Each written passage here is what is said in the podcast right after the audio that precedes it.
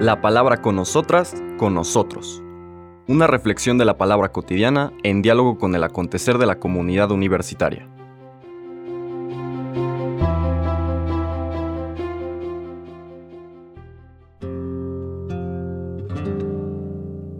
Hola, buenos días. Bienvenidas, bienvenidos a la palabra con nosotras, con nosotros. Hoy lunes 31 de octubre, coincidentemente también es el inicio de nuestras lecturas entre semana de la trigésima primera semana del tiempo ordinario. Seguimos nuestra meditación del Evangelio de San Lucas. Ya estamos en el capítulo 14, versículos del 12 al 14.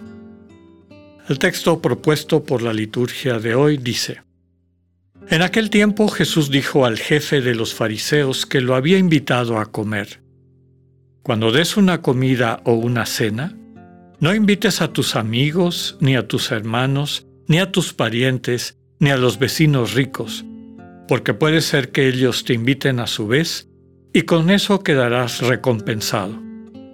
Al contrario, cuando des un banquete, Invita a los pobres, a los lisiados, a los cojos y a los ciegos.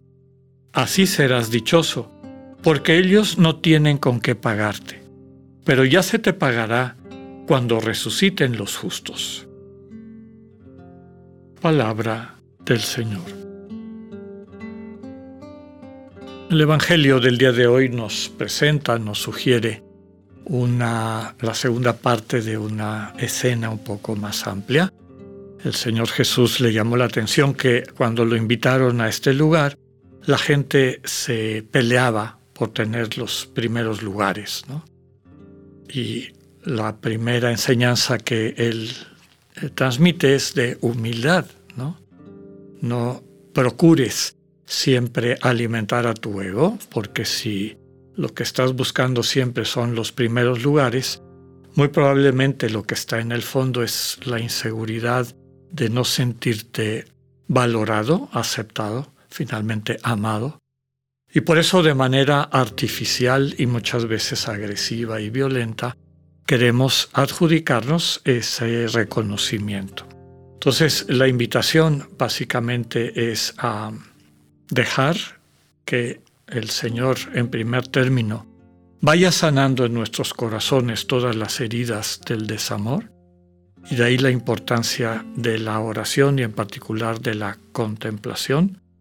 Ya hemos dicho en otras ocasiones tanto la contemplación de los textos bíblicos como la contemplación en silencio, la oración contemplativa esicasta o del corazón. En esos espacios de silencio, cuando le dejamos finalmente a Dios ser el centro de nuestras vidas, cuando aprendemos a tomar distancia de los pensamientos y de los requerimientos de la mente, que constantemente nos quiere llevar a retroalimentar esa visión insegura de sí misma, que muchas veces se manifiesta en un deseo de imponerse ante los demás, cuando aprendemos a tomar distancia de esos dictámenes de la mente, empezamos a escuchar esta voz discreta del Dios que nos ama, del Dios que está ahí, de una forma continua, pero no omnipresente. Y en otras ocasiones hemos subrayado que la única manera que tiene Dios de comunicarse es el amor. Y el amor por necesidad es así, discreto, y en particular el amor de Dios. Nos puede invitar, nos puede mostrar elementos o, circunstancias que nos hagan sentir el deseo de acercarnos a estar con Él, a estar en su presencia, pero finalmente la decisión de dejarse invitar y acoger esa invitación está en nosotros.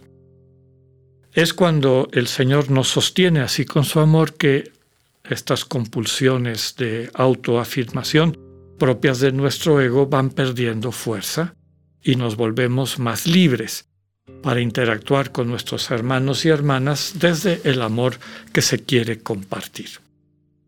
Además de esta humildad, una circunstancia fundamental para poder amar a la manera de Dios, la gratuidad es otro elemento que no podemos dejar a un lado. Y esa es la enseñanza de esta segunda parte de esa escena.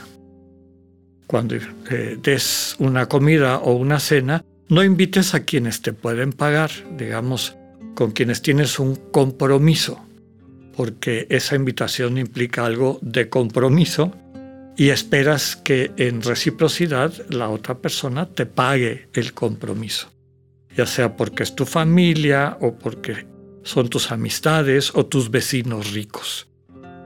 En el momento en que se establecen estas relaciones, no de amor recíproco, de reciprocidad, de mutualidad, sino que detrás de eso hay una visión, podríamos decir, mercantilista del amor, básicamente, o de la relación humana, básicamente creer que lo que nos hace felices son los dones que nos comparten y no el encuentro con las personas en sí mismas, pues ese tipo de relaciones no nos sirven para dar el paso a entrar a la dimensión de Dios, a la atmósfera del reino, que implica esta gratuidad. En el mundo de Dios todo es gratuito. Y, como hemos dicho en otras ocasiones, ese mundo de Dios es el único mundo verdadero.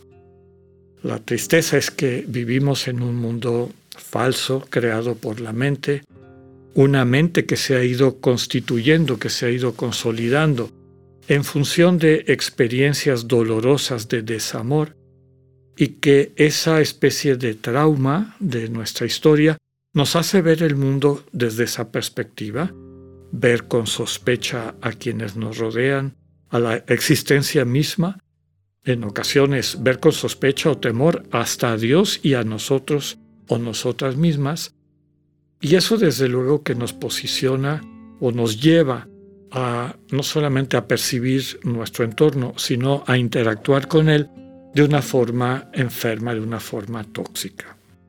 Nuevamente, el amor de Dios nos libera de eso.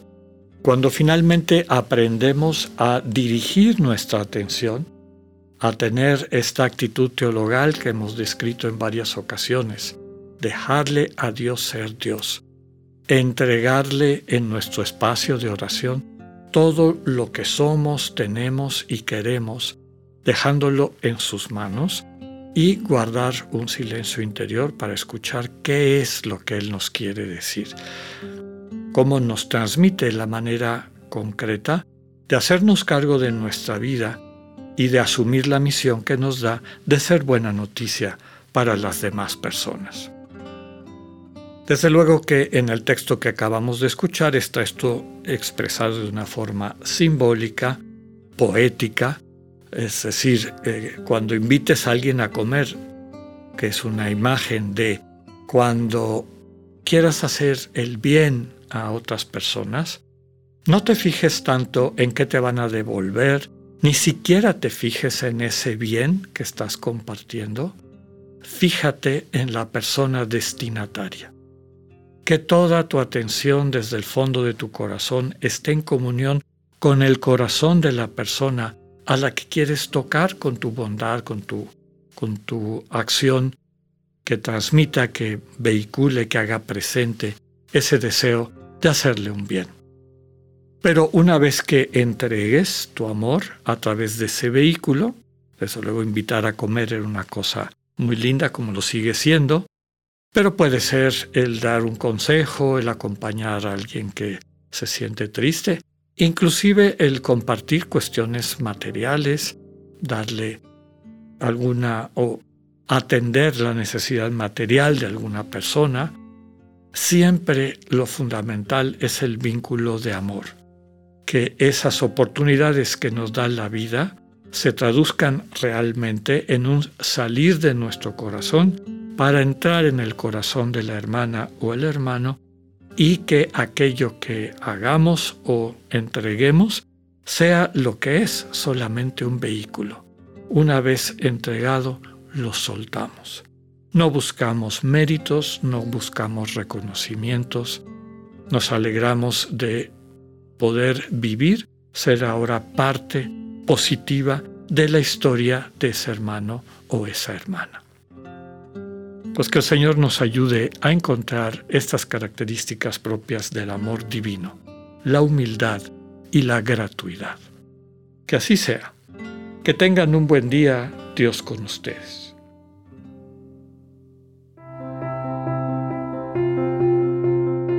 Acabamos de escuchar el mensaje del Padre Alexander Satirka. Escúchalo de lunes a viernes a las 8.45 de la mañana por radiveroleón.com o a través de nuestra app gratuita para iOS y Android. Radivero León, no todo está dicho.